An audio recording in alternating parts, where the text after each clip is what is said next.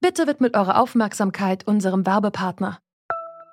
Die Suche nach geeigneten Mitarbeitenden kann viel Zeit in Anspruch nehmen, muss sie aber nicht unbedingt, denn man kann sich helfen lassen. Zum Beispiel mit den Premium-Stellenanzeigen von Indeed, denn damit wird eure Stellenanzeige in der Suche sichtbarer und Bewerberinnen und Bewerber werden schneller auf euch aufmerksam. Indeed schenkt euch jetzt 75 Euro Startguthaben für eure Premium-Stellenanzeigen. Klickt dazu auf den Link in den Show Notes. Es gelten die AGB. Es gibt zahlreiche SMS, die wieder mal von mir da eingemengt werden, alle fünf Jahre alt. In keinem dieser SMS gibt es von mir irgendeinen Auftrag oder einer Suchen, irgendetwas zu tun. Und gleichzeitig stellt die Staatsanwaltschaft dann am Ende die These in den Raum, alles ist von Kurz gesteuert. Österreichs Kanzler Sebastian Kurz am Mittwoch in der ORF-Sendung ZIP 2. Er will nichts zu tun haben mit dem Politskandal, der in Österreich gerade hohe Wellen schlägt. Im Fokus der Kanzler selbst und seine Partei, die konservative ÖVP. Es geht um Scheinrechnungen, um gefälschte Umfragen und um brisante SMS. Wir fragen uns heute, was ist da los in Österreich? Steht Bundeskanzler Kurz jetzt tatsächlich vor dem Aus? Es ist Donnerstag, der 7. Oktober 2021. Ich bin Charlotte Thielmann. Hallo.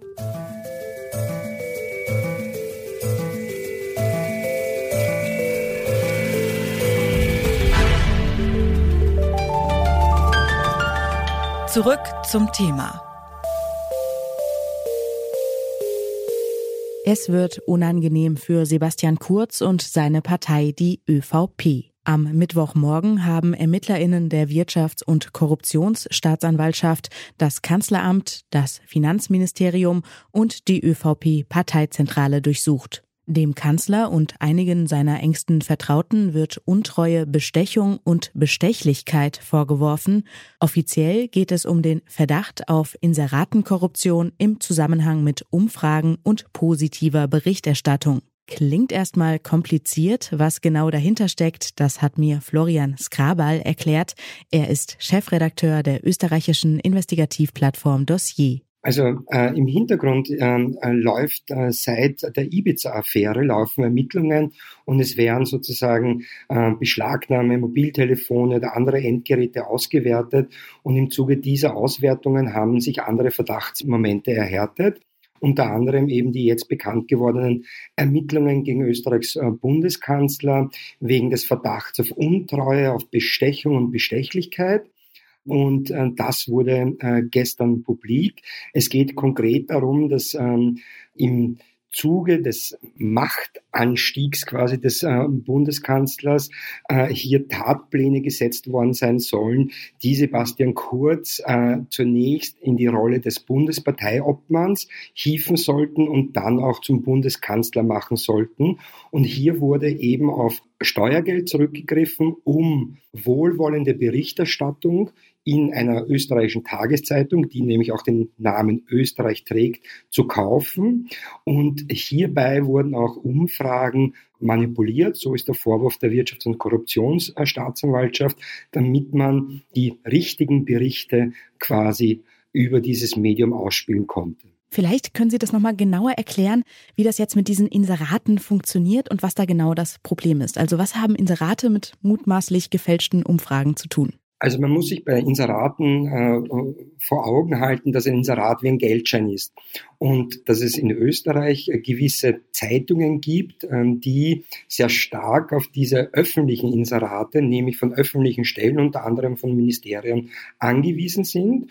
Und äh, hier quasi, wenn sie mit in öffentlichen Inseraten bedacht werden, auch gute Berichterstattung mitliefern. Und das haben sie in der Vergangenheit, das begann nicht erst bei Sebastian Kurz, sondern auch schon bei dem vorherigen Bundeskanzler Werner Feimann, war das ein Modell, wie man sich in der Öffentlichkeit als Politiker gute Berichterstattung gekauft hat auf Kosten der Steuerzahlerinnen und Steuerzahler. Der Skandal, der betrifft ja jetzt auch die österreichische Medienlandschaft.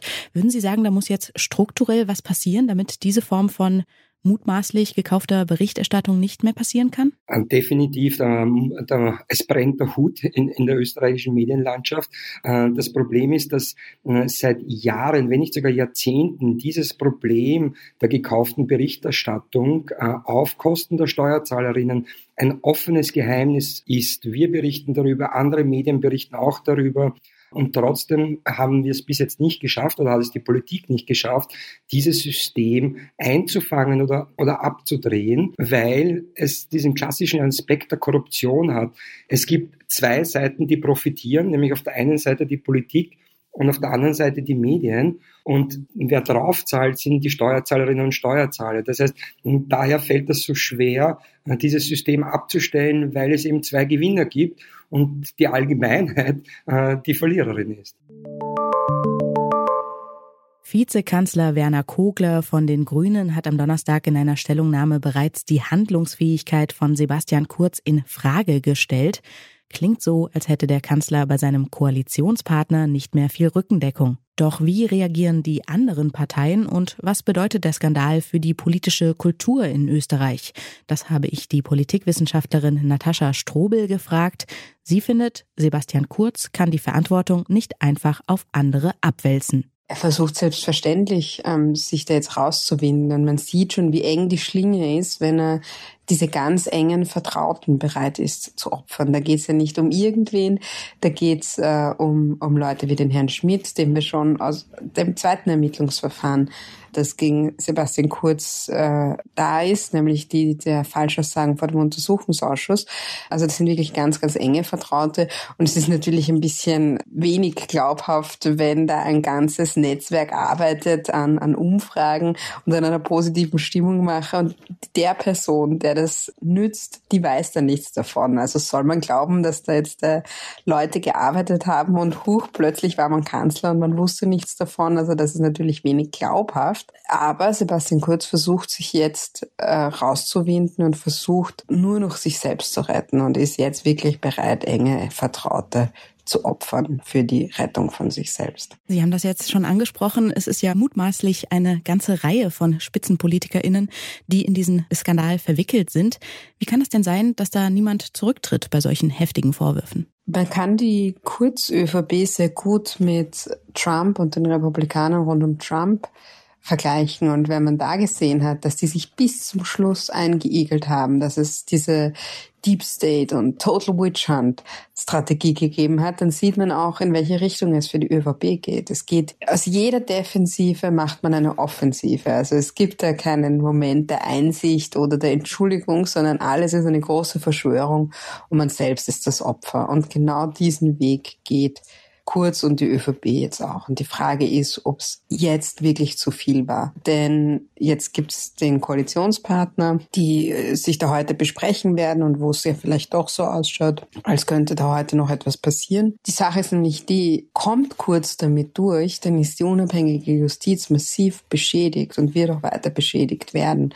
Und das ist ein ganz, ganz kritischer Moment äh, jetzt wirklich für die, für die Republik für den Rechtsstaat in Österreich. Wenn sich der Verdacht denn jetzt erhärten sollte, dass es tatsächlich eine gekaufte Medienberichterstattung gegeben hat, welche Folgen würden Sie denn sagen, hätte das für die politische Kultur und auch die Presse in Österreich?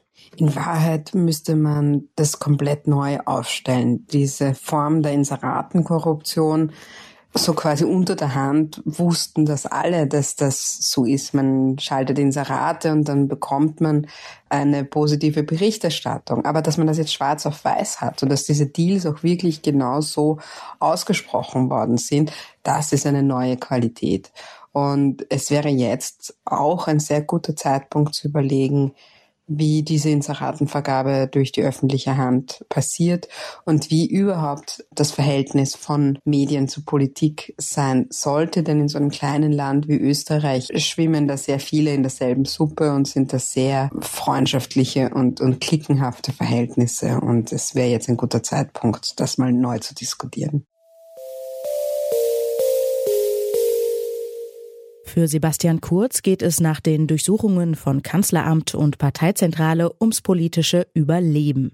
Kurz selbst hat am Donnerstag noch einmal bekräftigt, er sieht sich zu Unrecht beschuldigt. Die Opposition ist da anderer Meinung und hat am gleichen Tag seinen Rücktritt gefordert.